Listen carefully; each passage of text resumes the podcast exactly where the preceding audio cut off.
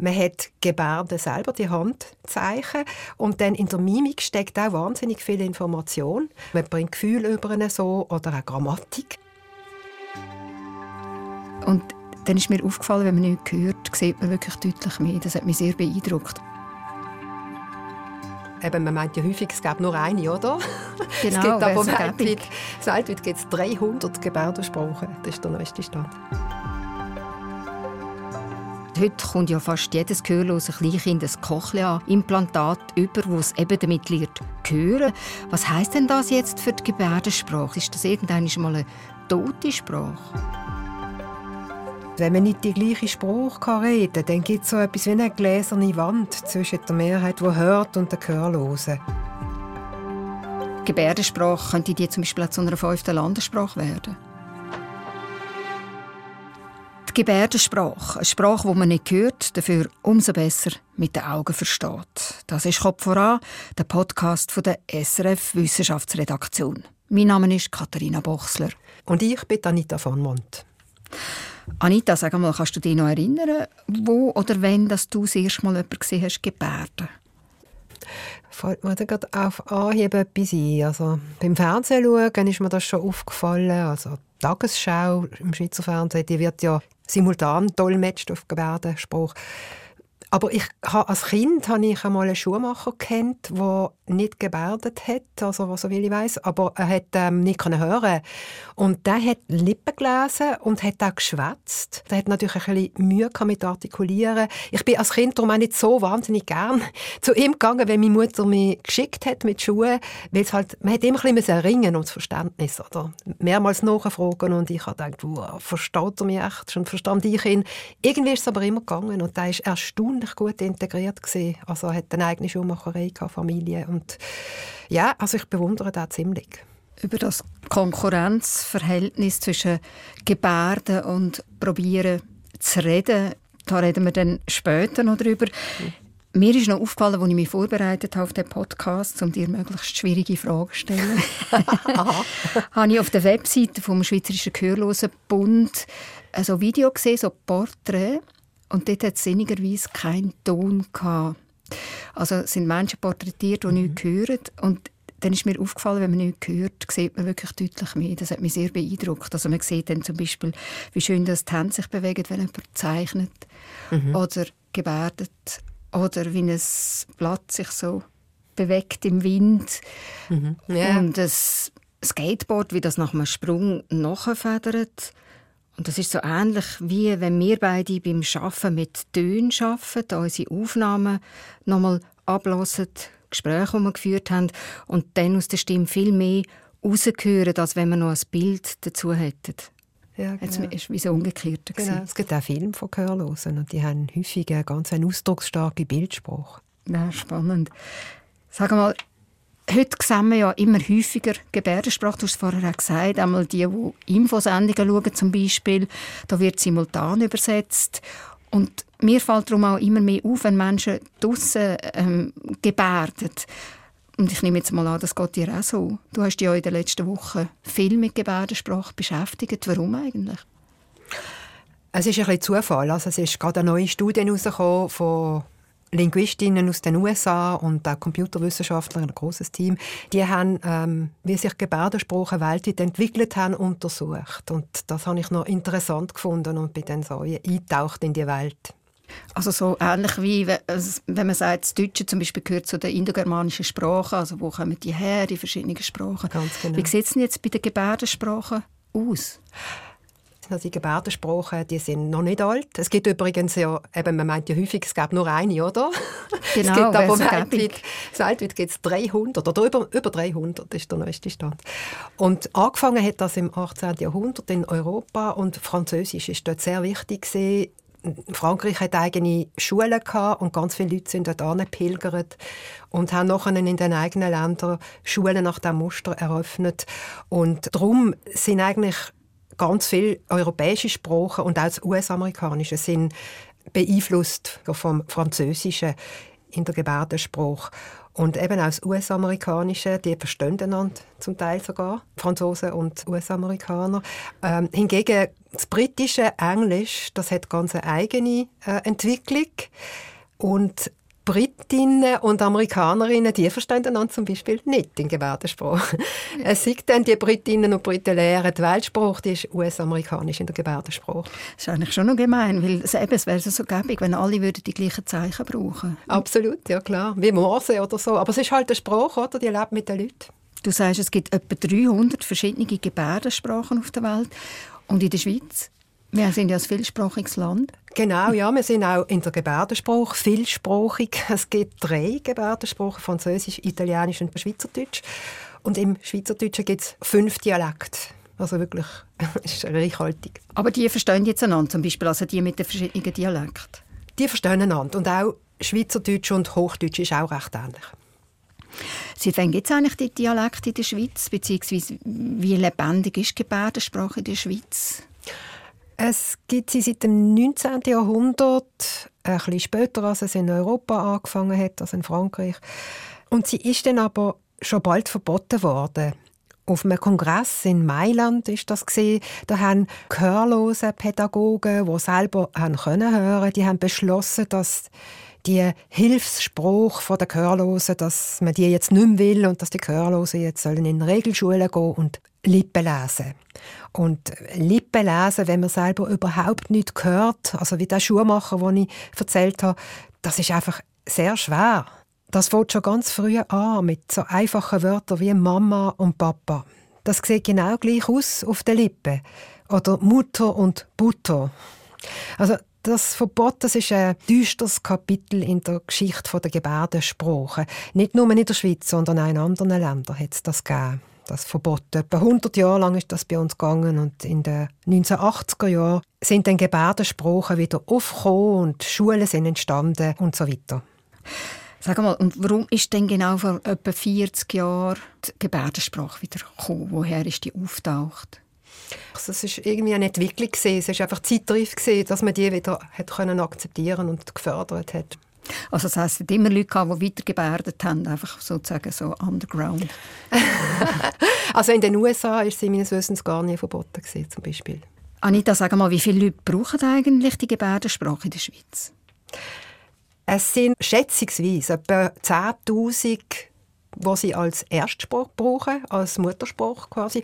Und dann nochmal etwa 10'000, die Angehörige sind oder einfach Leute, die sehr schwerhörig sind und auch noch Gebärdensprache lernen, neben der Lautsprache.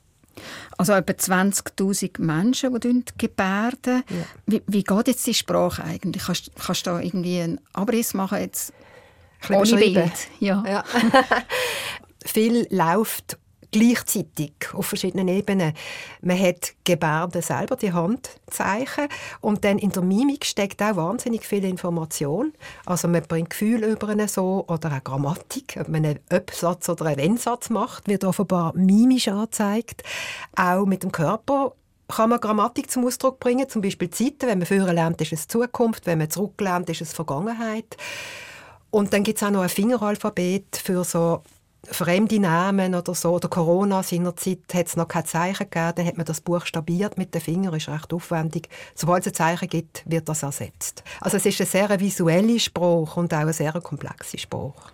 Also wenn wir Hörende die Sprache sehen oder Leute, die eben gebärden, finden wir sie ja manchmal so ein bisschen recht heftig, also gerade was die Mimik angeht, weil sie halt viel, viel stärker ist, als wenn wir miteinander reden. Genau fällt es eigentlich umgekehrt auch den Menschen, die nicht gut hören oder nicht hören, auf das Hörende im Vergleich zu ihnen wie so ein bisschen abdämpft, ein bisschen emotionslos sind beim Kommunizieren? Ich denke mal schon, ja. Und passen sie sich dann an, also dass sie sich innerlich zurücknehmen? Mir ist schon aufgefallen in so Sendungen, die ich gesehen habe, wo Gehörlose moderiert haben, dass sie mit hörenden Gästen nicht so eine starke Mimik gemacht haben wie miteinander das ist jetzt mir einfach aufgefallen. Ich weiß nicht, ob es wirklich so ist, aber könnte sein, ja. Das ist fast vielleicht wie wenn eine Walliserin ins, ins Unterland kommt oder in die Österschweiz und dann einfach ein bisschen gemäßigter redet, dass man weniger auffällt.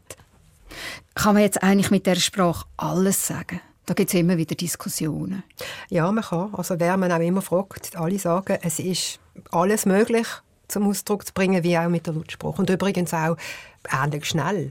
Wenn man ein bisschen Übung hat, ist man gleich schnell damit. Jetzt gibt es ja die Cochlea-Implantate. Man sieht so wie man einen Knopf auf dem mhm. Kopf. Und mit dem können auch gehörlose Menschen hören, also einen Eindruck haben von Schallwellen. Wie lange gibt es die eigentlich schon? Seit 1977, das war das erste Implantat. Und so in den 80er, 90er Jahren sind dann die langsam mehr eingesetzt worden. Das ist eigentlich noch interessant. Also, gleichzeitig wie die Gebärdensprache wieder aufgekommen ist, sind auch die Cochlea-Implantate gekommen. Ja. Hat aber nichts miteinander zu tun. Nein. wie funktioniert denn jetzt so ein Cochlea-Implantat? Kannst du das erklären? Ja, also das besteht eben aus dem äußeren Teil, wo Schallwellen empfangen tut und umwandeln in elektrische Signal. Die gehen dann an ein Drötchen, wo im Gehörschneck innen ist, im Innenohr, mit Elektroden, die die Signal weiterschicken an den Hörnerv und weiter ans Hirn. Und das Hirn lernt mit der Zeit daraus einen Höreindruck zu machen. Was können denn die Implantate, also was, was können die quasi übersetzen? Wirklich die gesprochene Lautspruch Wobei jetzt das Hören nicht genau gleich tönt wie das natürliche Hören. Es klingt offenbar roboterhaft, ein bisschen metallisch. Ein Spezialist vom Unispital Basel hat mir gesagt, etwa jedes fünfte bis zehnte Wort würde man nicht verstehen. Und äh, speziell an Orten, wo mehrere Stimmen und Geräusche durcheinander tönen, dort leidet dann das Verständnis ziemlich. Also auch mit Cochlea-Implantat hat man Nachteile gegenüber den Leuten, die von Natur aus hören.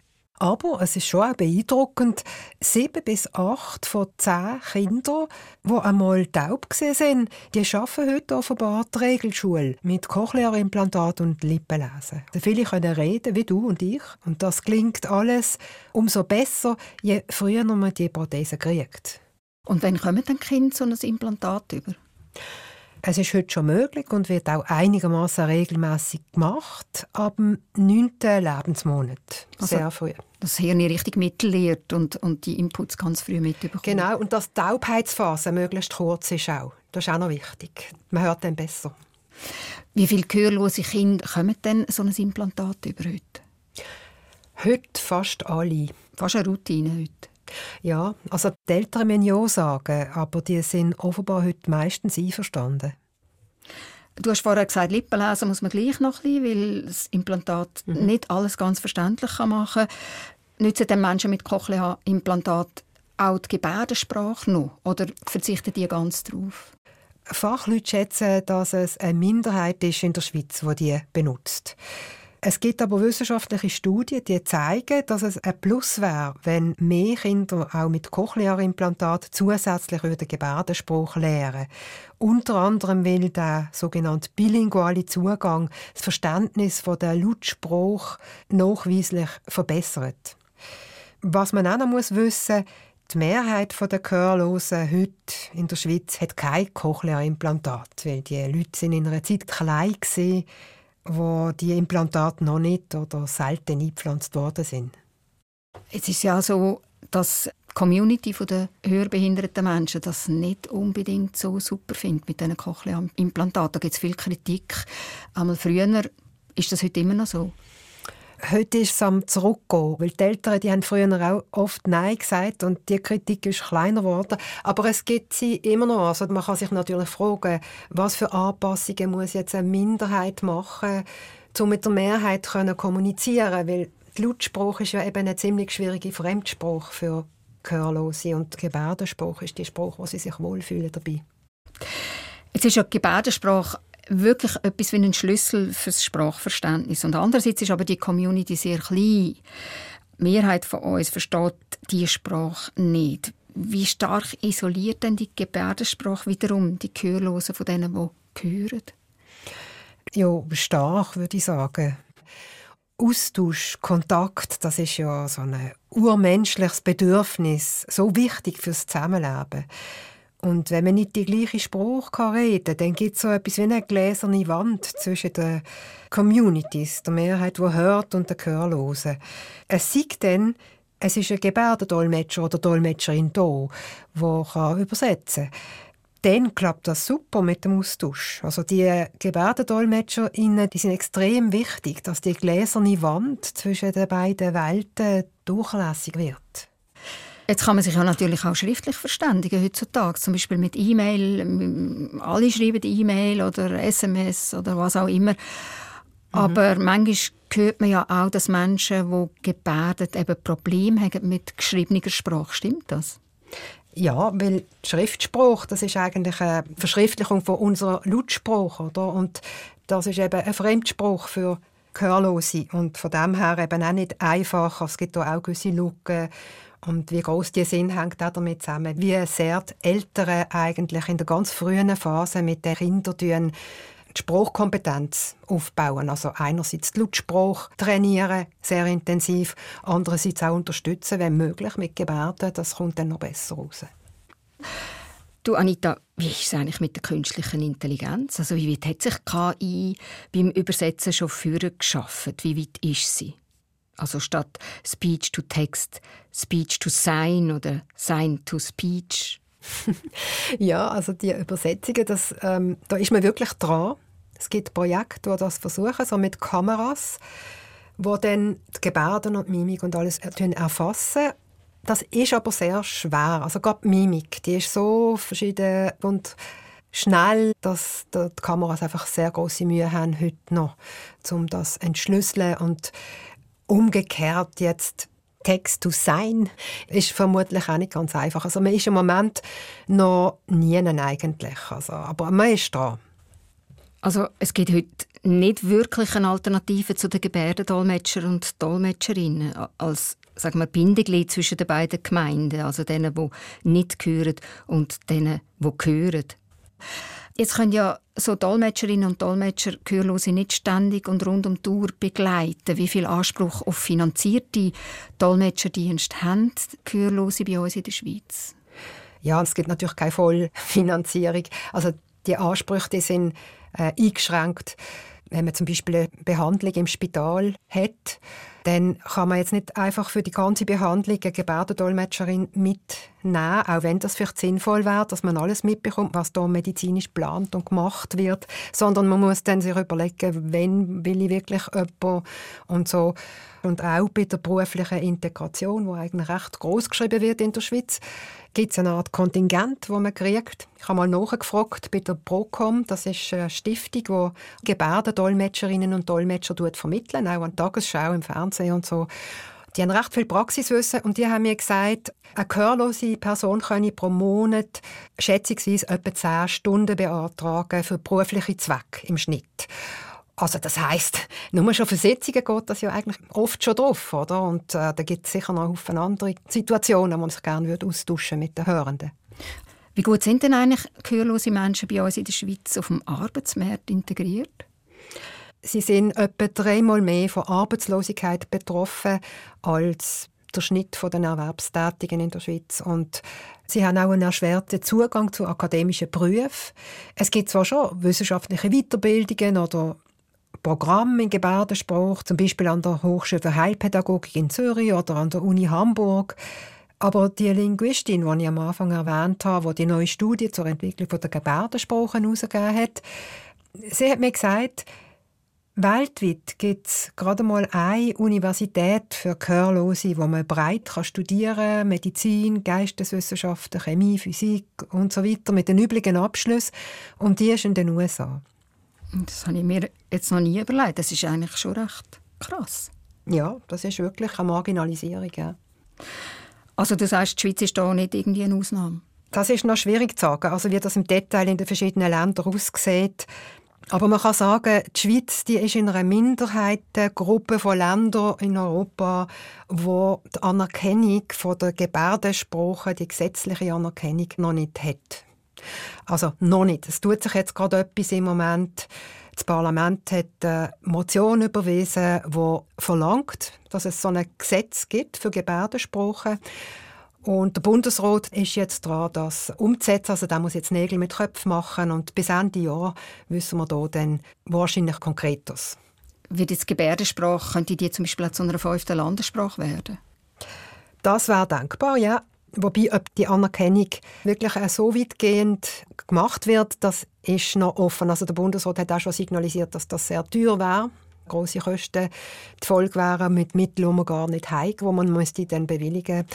Die Gehörlosen, die hoffen natürlich auf die Variante fünfte Landesspruch, weil vorstellbar wäre ja dann, dass wirklich jedes offizielle Dokument auch auf Gebärdenspruch muss leicht zugänglich sein oder dass man eben könnte zum Beispiel eine Behandlung machen im Spital oder beim Arzt, wo man voll versteht, wo er viel mehr Zugang hat auch zu Gebärdenspruch, Übersetzung im Beruf und so weiter.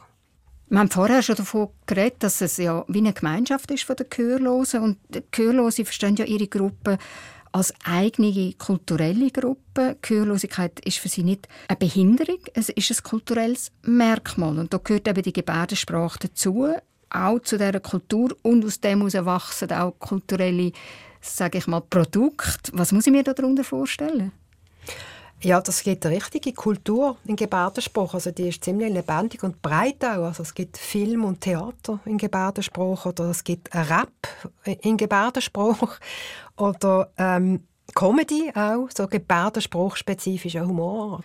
Und wie sieht denn Humor in der Gebärdensprache aus? Also wie gebärdet man, dass etwas lustig ist? In der Lautsprache, da haben wir ja zum Beispiel oft Wortwitz und das geht natürlich nicht. Also dort braucht man mehr die Mimik und die Körperhaltung. Die macht man ein anders und kombiniert dann noch mit Gebärden. Und das wirkt für Leute, die sich die visuelle Sprache gewohnt sind, wirkt das eben lustig. Außenstehende, die verstehen das höchstwahrscheinlich nicht. Anita, wenn wir jetzt in Zukunft schauen, heute kommt ja fast jedes gehörlose Kleinkind ein Cochlea-Implantat über, wo es eben damit lernt, hören, wo das Hirn sich kann mitentwickeln kann. Was heißt denn das jetzt für die Gebärdensprache? Stirbt die in Zukunft aus? Ist das irgendwann mal eine tote Sprache? Es ist anzunehmen, dass die Gebärdensprache mit der Zeit zurückgeht, also so in der Tendenz. Aber bis sie ausstirbt, da müsste jetzt dann schon noch mehr Fortschritt geben bei den Cochlea-Implantaten und auch noch medizinische Durchbrüche, um auch andere Formen von Gehörlosigkeit können erfolgreich behandeln. Und dann kommt auch noch dazu, dass ja eben die, die keins haben und schon in den 80er, 90er Jahren klein sind und so, die leben vielleicht noch 50 Jahre, oder? Und von dem her, so schnell stirbt also die Gebärdensprache nicht aus. Also die bleibt noch relativ lang, würde ich sagen, sehr lebendig. Die Gebärdensprache, eine Sprache, die man nicht hört, aber mit den Augen gut versteht. Ihr habt die neueste Folge von «Kopf voran» gehört, dem Podcast von der SRF Wissenschaftsredaktion. Wenn ihr uns etwas mitteilen wollt, dann schreibt uns auf 079 878 65 04. Oder in unsere Mailbox kopfvoran.srf.ch. Mein Name ist Anita von Mont. Und ich bin Katharina Bochsler. Ihr hört uns bald wieder, und zwar in zwei Wochen in der nächsten Folge von «Kopf voran».